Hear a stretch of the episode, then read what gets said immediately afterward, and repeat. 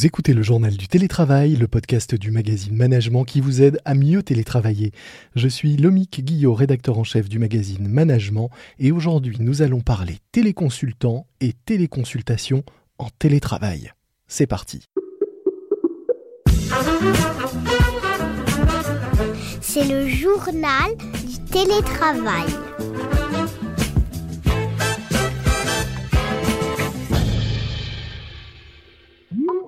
C'est un peu comme un site de rencontre, vous dites ce que vous cherchez et paf, on vous trouve un match, quelqu'un qui correspond pile poil à vos attentes, sauf qu'on parle ici de consultants, des experts indépendants rigoureusement sélectionnés pour accompagner les entreprises qui en ont besoin en répondant à leurs problématiques.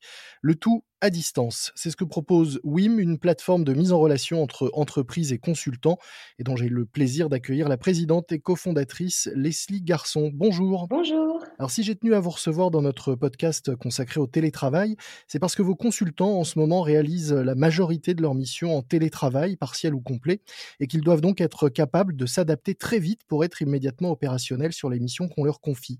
C'est un, un véritable défi pour eux, pour vous et pour les entreprises, ça, non? Tout à fait et un défi qui est assez nouveau dans le sens où euh, généralement euh, les consultants euh, et managers de transition qu'on pouvait placer avaient plutôt l'habitude de venir travailler au sein des entreprises comme l'ensemble des collaborateurs.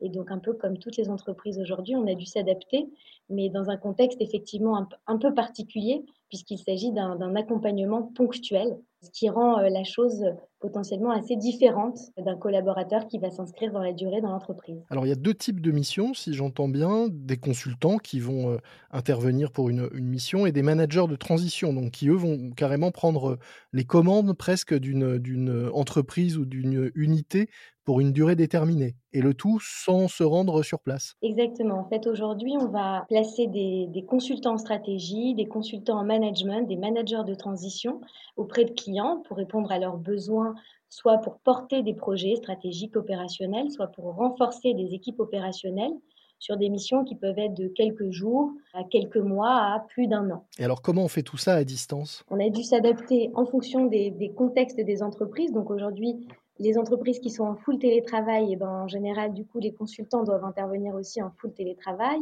Et euh, à l'inverse, quand on peut venir, on vient. Donc les cas sont assez différents, mais en tout cas, ce qui est sûr, c'est qu'il a fallu s'adapter dans un contexte où effectivement les, les, indépendants sont un peu des, on peut dire, des télétravailleurs de l'extrême. Mmh Pourquoi télétravailleurs de, de l'extrême? Parce qu'il y a plusieurs éléments dans lesquels on va s'inscrire qui, qui rendent les choses potentiellement plus complexe.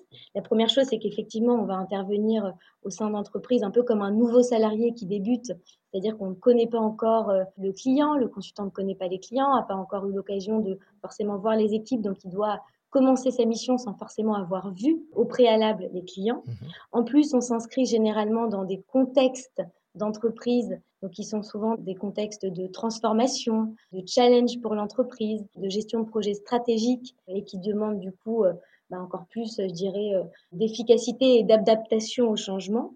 Et puis euh, peut-être le troisième élément, c'est que nous, la manière dont fonctionnent les indépendants, c'est que généralement, nos clients, on va les facturer en fonction d'un nombre de jours et d'un taux jour. Et donc, du coup, il y a forcément une attente forte de nos clients de pouvoir euh, chaque jour, entre guillemets, légitimer la valeur qu'on va apporter.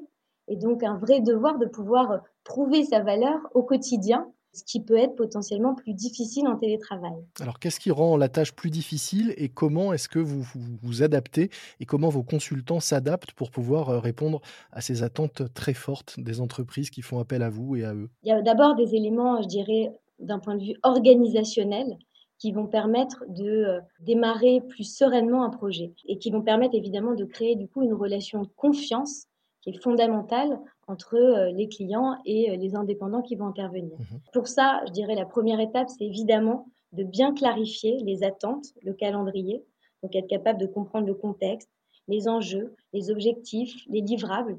C'était évidemment vrai avant, dans le monde d'avant, quand on était présent euh, au quotidien euh, dans les entreprises, mais ça l'est d'autant plus quand on va devoir travailler à distance et donc potentiellement de manière encore plus autonome que c'était le cas avant.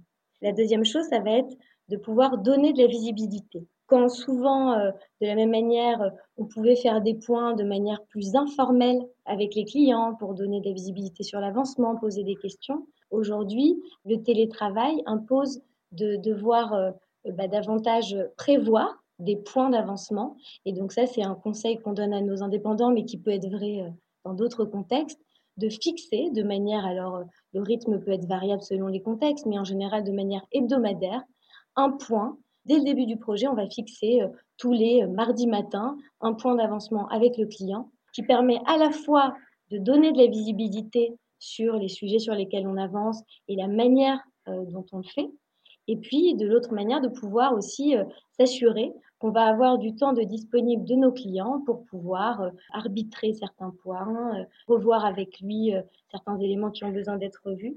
Cette récurrence de points d'avancement, c'est fondamental. Et puis au-delà de ces points, la proactivité, évidemment, c'est très important, c'est-à-dire être capable de, même si c'est moins facile quand on est à distance, quand on est au bureau, on va taper à la porte du client pour lui dire voilà, qu'est-ce que tu penses là-dessus, etc.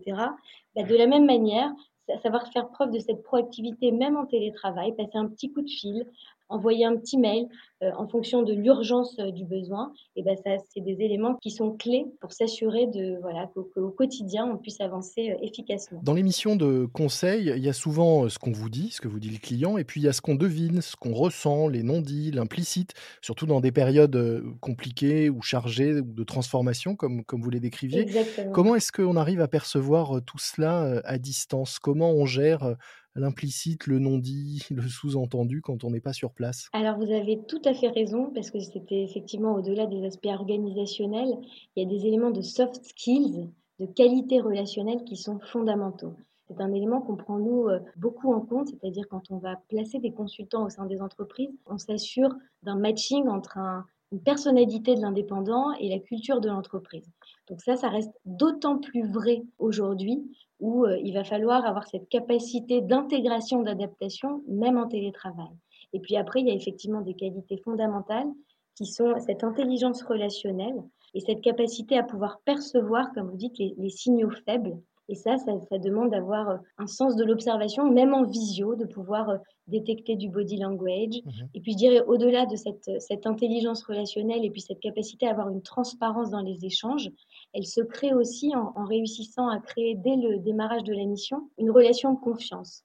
Et cette relation de confiance, elle passe évidemment par l'efficacité, mais pas seulement. C'est-à-dire que l'efficacité ne doit pas empêcher quelque part une forme de euh, création d'une relation, euh, je dirais presque amicale, entre euh, l'indépendant et le client qu'on va accompagner.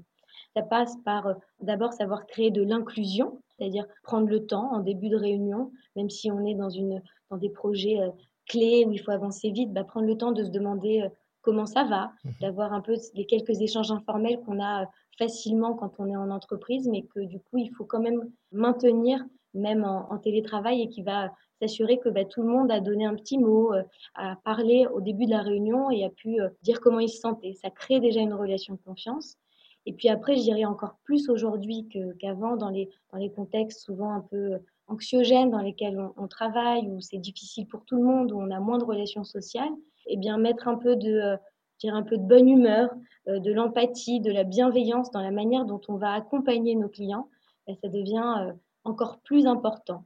Mettre peut-être un peu d'humour dans sa manière de parler, ça n'empêche en rien la performance des projets et au contraire, souvent ça crée un climat d'épanouissement mutuel entre les clients qu'on va accompagner et puis les indépendants qui vont intervenir. Vous disiez vos, vos consultants sont devenus des téléconsultants et donc des télétravailleurs de, l'extrême. Est-ce que pour terminer, vous auriez euh, vraiment trois conseils euh, concrets à nous donner, euh, nous télétravailleurs plus classiques, pour améliorer notre pratique? Alors on peut peut-être résumer déjà quelques points hein, qu'on a pu entendre dans ce que vous nous dites. donc favoriser l'informel, se fixer des points réguliers, choisir le bon canal de communication en fonction de l'urgence. Est-ce qu'il y a voilà comme ça quelques tips ou conseils que vous pourriez nous donner? Savoir percevoir effectivement les signaux faibles, être dans l'observation, prendre le temps de ressentir euh, comment va la personne euh, et comment on va pouvoir avancer avec elle. Donc avoir cette intelligence relationnelle et, la développer, ça il y a plein d'outils pour, pour ça. Et puis après, des conseils peut-être plus pratiques, mais s'assurer qu'on a aussi les bons outils de connexion, un bon casque, un bon son, une bonne caméra parce que rien de plus énervant en démarrage de, réunion que de perdre 10 minutes à justement essayer de se connecter, etc. Donc s'assurer qu'on a euh, accès à tous les outils de connexion euh, euh, du client et qu'on a les bons outils aussi en interne le bon matériel. Nous avons nous-mêmes eu du mal à nous connecter pour enregistrer cette interview. Donc, pour raconter les coulisses de l'interview, c'est effectivement un conseil très parlant. c'est peut-être pour ça que j'ai pensé à ça. Et puis prendre le temps d'avoir des échanges informels, voilà, de ne, pas se, les interdire. Les 5-10 minutes qu'on va, entre guillemets, perdre en début de réunion, ben, c'est du temps de gagner derrière dans la, dans la relation de confiance qu'on va, qu'on va créer avec ses collègues, ses clients, ses, supérieurs et autres. Merci beaucoup Leslie Garçon. Je rappelle que vous êtes présidente et cofondatrice de WIM, plateforme de mise en relation entre entreprises et consultants indépendants, des consultants devenus euh, téléconsultants euh, et donc en télétravail aujourd'hui, qui le resteront d'ailleurs sans doute euh, encore demain. Merci beaucoup. C'est la fin de cet épisode de notre JT, le journal du télétravail de management. Management dont un nouveau numéro vient tout juste de sortir. Il est en vente dans tous les kiosques physiques et numériques. Le titre du dossier de ce mois-ci, Remotivez-vous. Fatigue, perte de sens, inquiétude face à l'avenir.